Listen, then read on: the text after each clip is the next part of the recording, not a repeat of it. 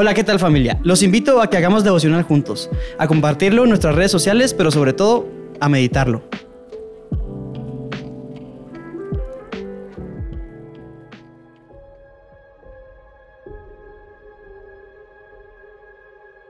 ¡Hey! Buen día, bendiciones. El devocional de hoy está basado en Isaías capítulo 60, 61 y 62, Juan capítulo 1. Es muy interesante la manera en cómo empieza el Evangelio de Juan. Dice, en el principio era el verbo. Y cuando lees Génesis, también dice en el principio. Entonces, Juan capítulo 1 viene siendo el Génesis del Nuevo Testamento, porque la frase con la que inicia es muy interesante. En el principio, hubo un principio respecto al plan de Dios para el ser humano, así como un principio para la creación o un principio de la creación, también hubo un principio del plan que Dios tiene para ti y para mí. Y ese principio está basado de manera increíble en lo que Dios habla.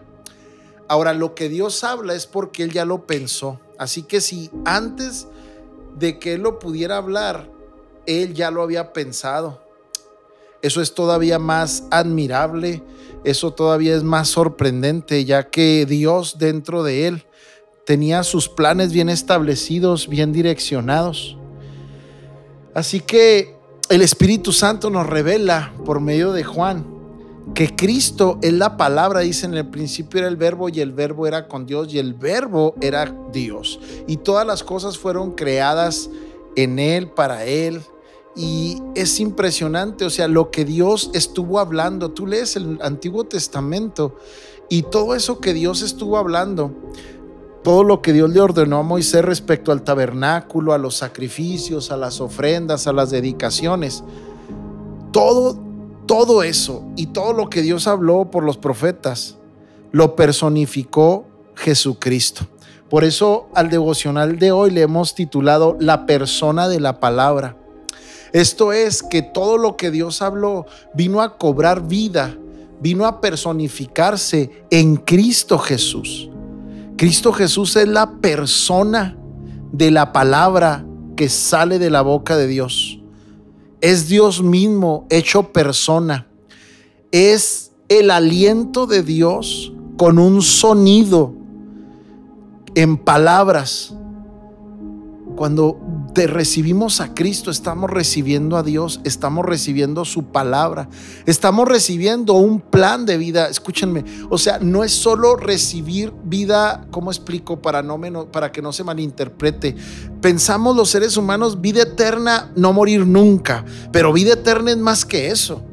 Vida eterna es el ambiente de Dios. La eternidad es el ambiente de Dios, es la atmósfera de Dios. Y cuando tú y yo recibimos a Cristo, no estamos recibiendo eh, el habernos librado de ir al infierno.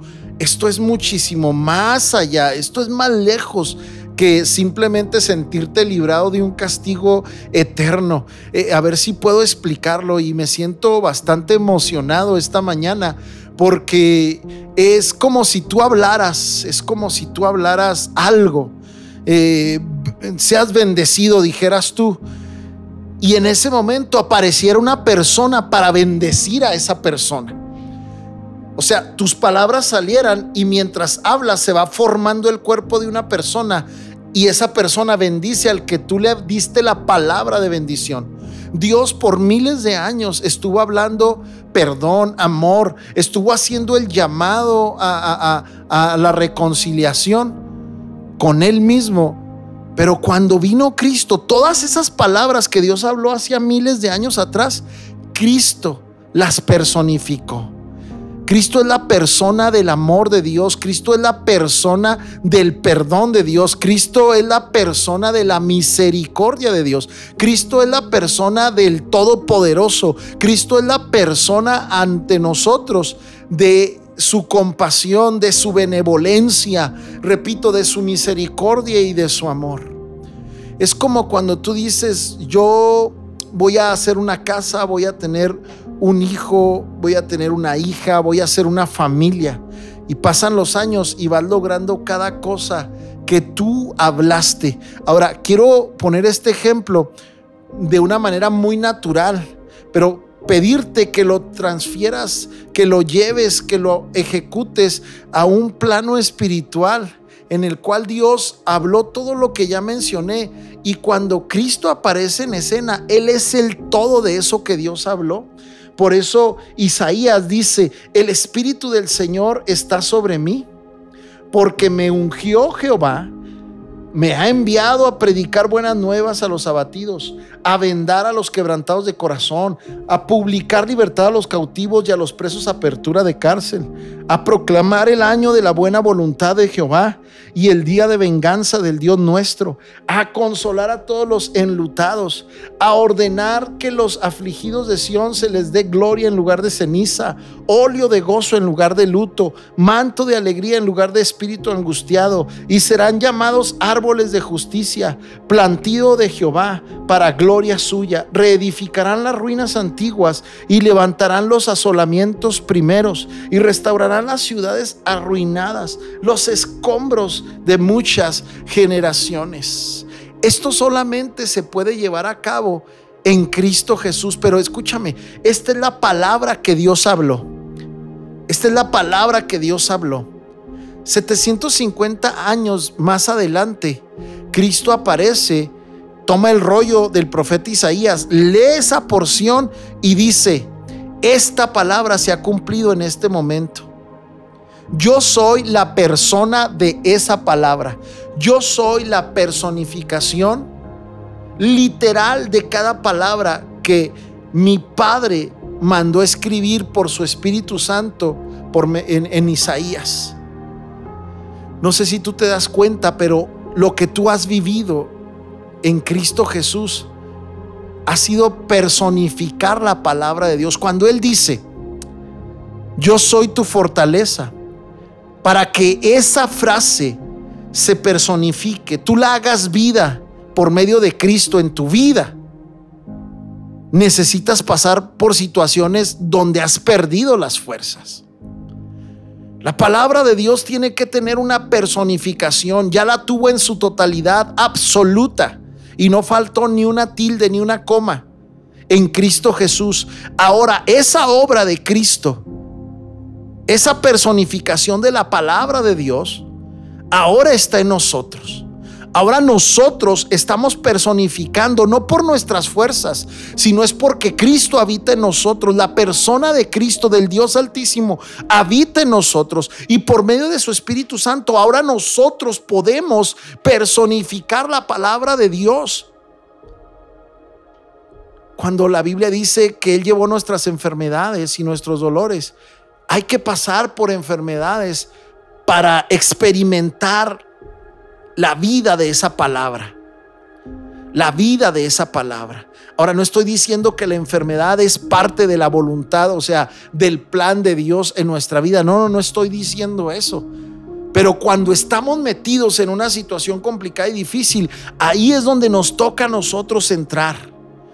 Ahí es donde nos toca a nosotros entrar. Por eso la Biblia expresa que Él era el, es el verbo y el verbo es con Dios. El verbo es Dios. Es algo tan poderoso, difícil de comprender, por lo tanto difícil de explicar. Pero oro para que esta mañana esto que estoy hablando te emocione, te estremezca, te haga meditar en una totalidad en tu vida. Jesús anuncia respecto a Juan el Bautista que él abrió camino, él estuvo anunciando la venida del Mesías. Era más que simplemente un Salvador, era la persona de la palabra de Dios. En aquel tiempo solo pocos, pocos escucharon la voz de Dios por medio de su Espíritu Santo. Y la mayoría la tenía que leer. Así que cuando Cristo aparece y dice, esta palabra se ha cumplido, esto se ha cumplido, todo se ha cumplido. En Cristo Jesús todo se cumplió, dice Hebreos. Claro que para la gente fue algo sorprendente y sorpresivo. Isaías, Juan dice, Juan el Bautista anunció, abrió camino. Y yo creo que la labor, del Juan de, la labor de Juan el Bautista debe de seguir siendo en nosotros. Anunciar al Mesías, nada más que ahora lo traemos integrado. ahora viene el... Dios nos dio el paquete completo. Anunciamos al Mesías con nuestra personalidad, con nuestro carácter, con nuestras obras, con la palabra. Somos la persona de esta palabra porque Cristo habita en nosotros y, somos templo de su Espíritu Santo. Vive este día con esta convicción. Personifica la palabra de Dios en cada cosa que hagas, pienses, hables. Bendiciones, te mando un abrazo.